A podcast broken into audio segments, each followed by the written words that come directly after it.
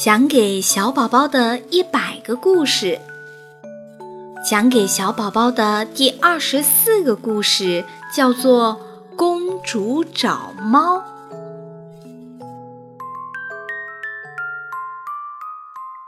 在很远的地方，有个国家没有猫，也没人见过猫。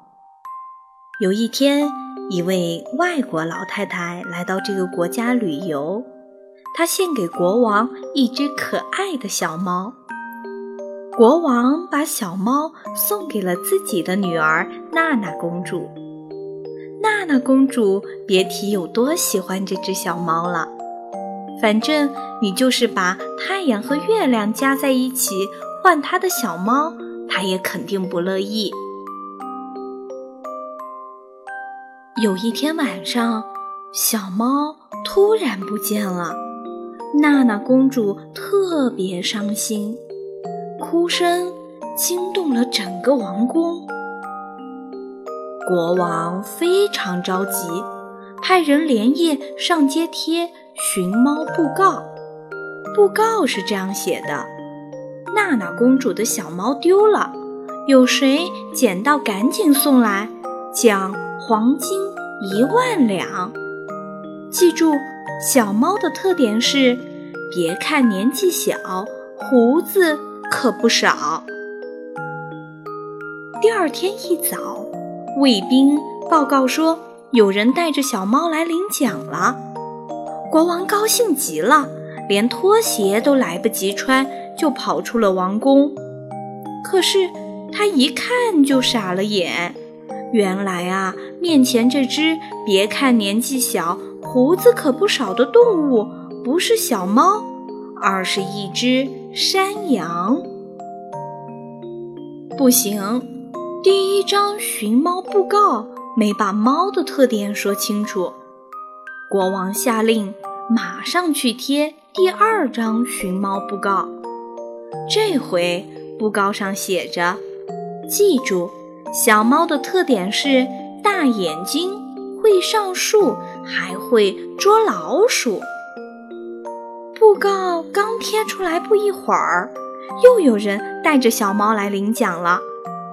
国王一看，又错了。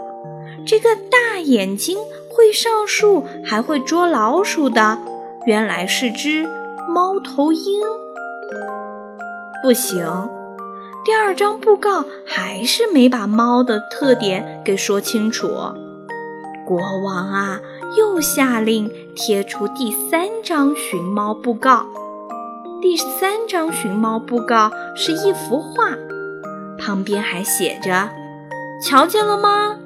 这就是猫。”很快呀，又有人来领奖了，他们抬来一个大铁笼子。里面关着的那个动物和画上的猫一模一样，只是个头要比猫大几十倍，脑门上还有个王字。唉，又错了，这不是猫，是虎大王。娜娜公主找不到心爱的猫，饭也吃不下。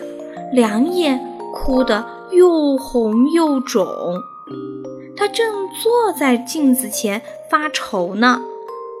忽然，窗外传来一阵奇怪的叫声：“喵，喵！”啊，小猫出现在窗台上，娜娜公主扑过去。紧紧地搂住了小猫，快活地亲呀亲呀。国王在一旁拍着脑瓜，自言自语地说：“我怎么就没想到呢？喵喵，才是猫的特点呀！”